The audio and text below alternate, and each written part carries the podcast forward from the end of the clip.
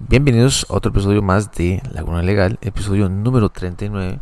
Les habla David Vázquez y para el episodio de hoy eh, vamos a estar hablando de un tema que volvió otra vez a la palestra política. Me parece que ya el tema del COVID ya lo habíamos superado hace bastante tiempo, pero eh, es un virus que se politizó bastante, entró en las entrañas más profundas del sistema político, entró en el ejecutivo, entró en el legislativo, entró en el judicial. O sea, este virus o, el COVID, todo lo que trajo el COVID-19, eh, me parece que eh, atizó muchas esferas muy acomodadas, esferas muy acomodadas, e incluso puso prueba de el conocimiento que tienen muchísimos abogados eh, reales, conocimientos reales y hasta incluso muchos abogados que han tomado una agenda distinta a lo que dice la norma o la normativa costarricense. ¿Y por qué lo digo? Bueno, esto lo digo porque la ministra de Salud, la que es actual, eh, la doctora Jocelyn, me parece que la ministra de Salud, que vino a a, tomar el papel de la, del que fue entonces el ministro de salud eh, tan aclamado y afamado Daniel Salas.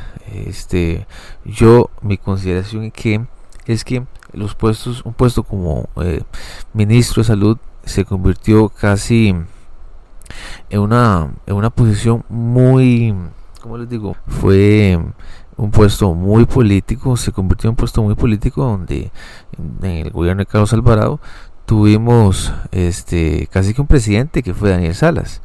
Eh, la comisión de vacunas actuó del lado de Daniel Salas. Eh, a la gente se le olvida que existe, por ejemplo, la ley general de vacunación y el reglamento de salud, que son cosas que la gente no se lee o los mismos abogados no leen la norma o incluso hay interpretaciones erróneas de muchos abogados. Esto porque lo he visto, lo vi todo el año pasado y lo vi y todavía lo sigo viendo. E incluso periódicos donde interpretan mal la, la, normativa, el espíritu de la norma, eh, hay una interpretación errónea eh, incluso eh, hace poco eh, estuve ayudándole a mi mamá un recurso de amparo y en, esas esferas de, de, la sala constitucional hubo una discrepancia y un tema de interpretación dentro de los magistrados en cuanto a los daños y perjuicios. Imagínense ustedes que hasta esos ámbitos hay discrepancias e interpretaciones de, jurisconsultos como son los magistrados, donde tienen 25, 30 años y están viendo recursos de amparos todos los días. Y, hay discrepancias, hay interpretaciones de ley y eso es lo que más me, me preocupa muchísimos abogados que se informan en los periódicos y los periódicos tienen una narrativa, tienen una agenda detrás. Ahorita actualmente la agenda es destrozar a como no de cabalidad a la actual ministra. Yo entiendo que la actual ministra no es muy conocida en el haber la normativa del derecho administrativo. Yo no sé qué tanto la están asistiendo en la casa presidencial, pero sí debería informarse más, eh, leer más. No cuesta nada leerse la ley general de salud y el reglamento de, de salud eh, de vacunación, perdón, el reglamento de vacunación y el reglamento y la ley general de, vacunación, que ahorita lo vamos a ver. Pero sí me, preocupa más que hay abogados que se infunden en notas periodísticas de un periodista que ni siquiera es abogado.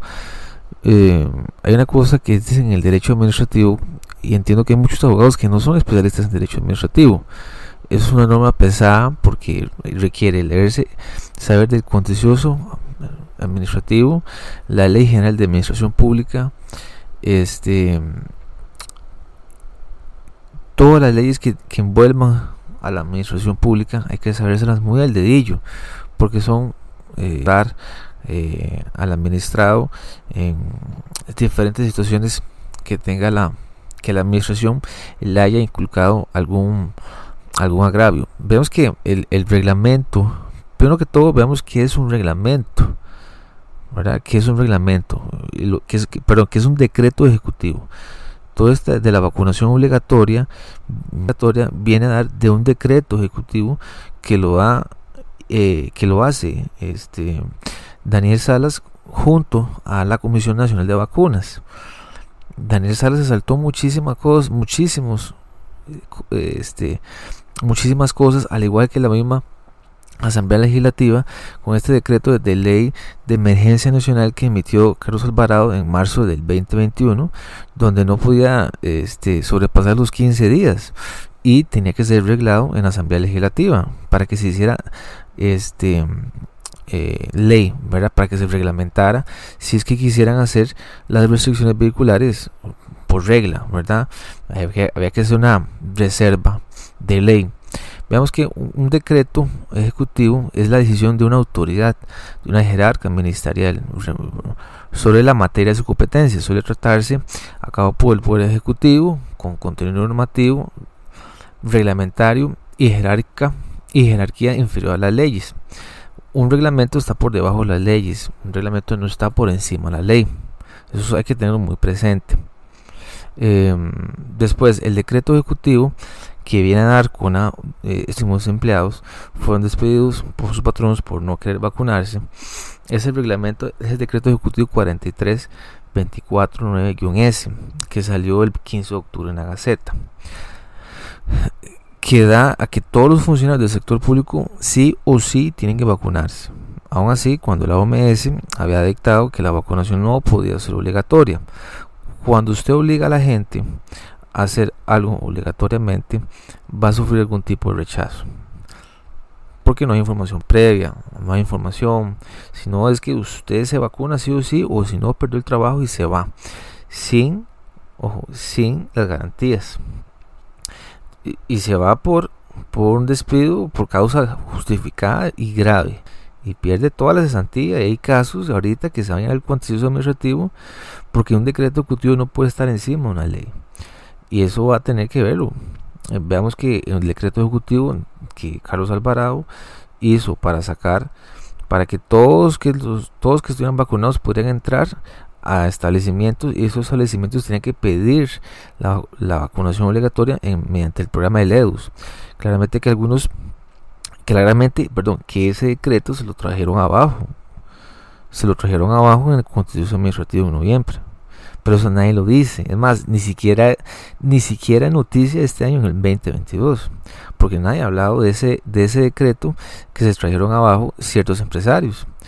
Porque resulta que mm, eh, el, el, el administrativo le dijo a Carlos Alvarado cómo usted va a poder suplir de toda la información a todos los administrados en todo el país sin que haya ningún tipo de discriminación aquellos que no tienen celular con accesibilidad a internet para mostrar el EDUS incluso.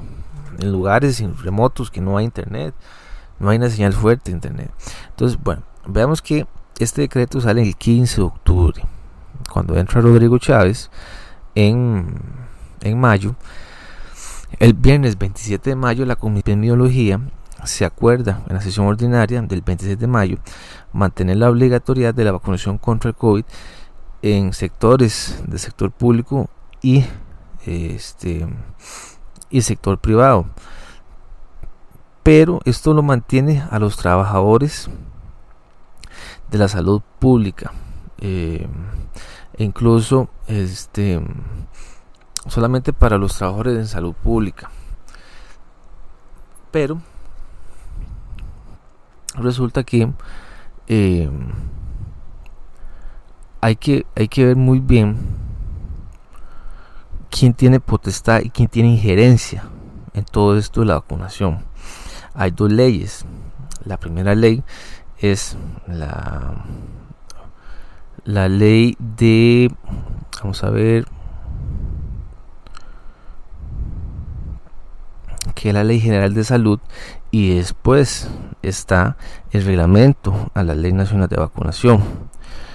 En esta ley general de salud habla estrictamente de la comisión, sus funciones. Es eh, vamos a ver, la comisión es, un órgano de asesoramiento, no influye en decisiones concretas, no tiene potestad o sea, el encubrimiento que tiene la, la comisión no es, no es un órgano decisor que toma decisiones, porque tiene que tomar decisiones mancomunadamente con otras personas dentro de esa, dentro de esa comisión.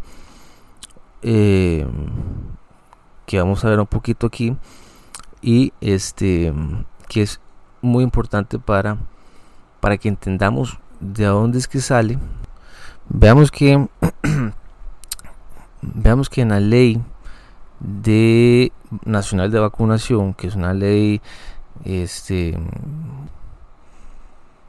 incluso me parece es por ahí me parece que es, por ahí que tiene data esta ley que habla en el artículo 5 de la integración de la comisión. La comisión va a ser integrada primero por el ministro de salud o su representante, el jefe de la unidad de vigilancia de salud del Ministerio de Salud, o sea, hay dos funcionarios de salud del Ministerio de Salud, un representante de la Asociación Costarricense de Pediatría, un representante del Departamento de Salud del Niño y Adolescente de la Caja, un representante del Departamento de Infectología de la Caja, un representante del Hospital Nacional de Niños y un representante de farmacoterapia de la Caja Costarricense de Seguro Social. Dice que los integrantes de esta comisión desempeñarán sus cargos ad honorem, se reunirán ordinariamente una vez al mes y extraordinariamente cuando sea necesario. Quedará a su criterio designar el lugar y las fechas de las reuniones la comisión deberá rendir un informe semestral a las autoridades de salud del país. Las funciones están garantizar la, obligatoriedad y gratuidad de las vacunas, el acceso efectivo a la población de ellas, formular los lineamientos políticos y estratégicos sobre la vacunación, aprobar manuales, coordinar en forma ordinaria los programas nacionales de vacunación, definir conjuntamente las autoridades con las, con las autoridades del sector de salud del país los esquemas y las, las, vacunas, vigilar la calidad y el vencimiento de las vacunas, administrar el Fondo Nacional de Vacunas, llevar el registro de los casos de las enfermedades infecciosas, coordinar con, con las autoridades del, sector de salud, crear el Banco Nacional de Vacunas y cualquier otra función establecida en esta ley. Dice que hay un control. La Comisión Nacional debe velar porque tanto la caja como el Ministerio educativos adecuados de almacenamiento, distribución y control que garanticen la calidad y estabilidad de las vacunas incluso. Eh, entonces veamos que, bueno, después la ley habla un poco de qué es la calidad de investigación, Banco Nacional de Vacunas, el personal sanitario, población, el carnet, eh, financiamiento, porque tiene que, crearse tiene que crearse todo un fondo nacional de vacunas, pero este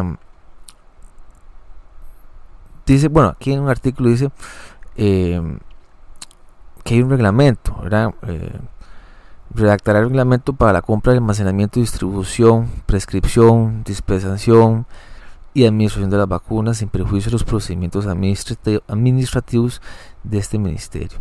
Entonces, esto lo dice, bueno, claramente que la ley de interés público, es obvio. Eh, esto lo dice lo que es la ley general de vacunación. Después nos tenemos que ir a lo que es la ley, perdón, el reglamento de salud, el reglamento, perdón, el reglamento de vacunación, en el artículo 11, cuáles son las funciones de la comisión. En el artículo 11 lo refiere a la ley 8111. Después, quienes integran, otra vez, la Comisión Nacional de Vacunación, eh, la que preside o la que está a cargo es, es, el Ministerio de Salud, o sea, la cabeza de esta comisión es es la ministra de salud, o en este caso lo fue Daniel Salas, y en este caso lo es Jocelyn Chacón, me parece que te ha pedido Chacón. Entonces, al final la que toma la decisión en esta circunstancia tiene que ser el que preside la comisión, o sea, al final es el ministro o la ministra, no la va mancomunadamente con la Comisión Nacional de Vacunas. Pero ¿qué pasa cuando hay algunas personas dentro de esa comisión donde están en desacuerdo con la ministra o con el ministro en sus decisiones? Eso no lo dice la ley. Hay una donde digan, bueno, es que yo tengo tantos votos o estamos tantos votos y votemos. No habla nada de eso no habla ni de votaciones, ni decisiones.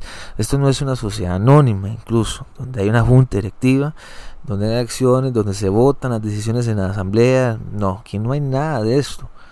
habla de, la integración de la comisión, que es a honorem, eh, quiénes pueden ser sustituidos, ¿verdad? cuando exista conflicto de intereses, abandonar sus intereses, pero quién los destituye, ¿verdad? Me, parece que tiene que, tiene que hablarse dentro de esa comisión quiénes pueden ser sustituidos y quiénes no pueden ser destituidos. Eso, es importante. Em, en todo caso, eso dice el artículo 14, que la sustitución por renuncia, remoción justificada o muerte, cualquier otra causa, será entre los 30 días posteriores a lo acontecido. Las sesiones, esto estoy hablando del reglamento general de vacunación dice que la, comisión tiene que sesionar ordinariamente una vez al mes y en forma extraordinaria siempre que lo considere necesario. Las sesiones serán convocadas por el presidente de oficio o a solicitud de cinco miembros por escrito y con 24 horas de anticipación como mínimo. En caso de ausencia del presidente, la convocatoria la hará el representante, la que, representante que el presidente de la comisión designe habla un presidente, entonces el presidente debe ser el presidente de la república. Eh, hay un quórum, se formará por cinco miembros y los, los acuerdos se tomarán por mayoría absoluta, los miembros presentes, debiendo especificarse cuando los acuerdos que tomen son en firme. Entonces veamos que anteriormente dije que este, no hay una manera de votar, pero bueno, por mayoría absoluta. Em, este quórum en el artículo 16 dice que se va a formar por cinco miembros y esos cinco miembros van a tomar acuerdos en firme, se lo tomarían por mayoría absoluta. Entonces aquí hay un, aquí hay un problema, ¿verdad? Porque em, este decreto ejecutivo, a mi parecer, y este, lo único que tenía que hacerse era derogar el reglamento en el cual la vacunación se hace obligatoria, ¿verdad? que tomó efecto en el 12 en posición, agarra ese decreto ejecutivo y lo elimina y listo. Porque es un acto administrativo que él ya no tiene ningún interés.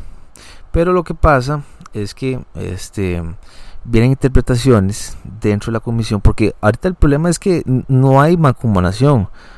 ¿Verdad? Porque todo lo que decía Daniel Salas, todos estaban de acuerdo, todos estaban alineados a todo lo que tenía que decir Daniel Salas. Ahora es un tema de política, es un tema de control, donde la misma comisión va a querer eh, tomar acuerdos en contra de lo que vaya a decir la ministra.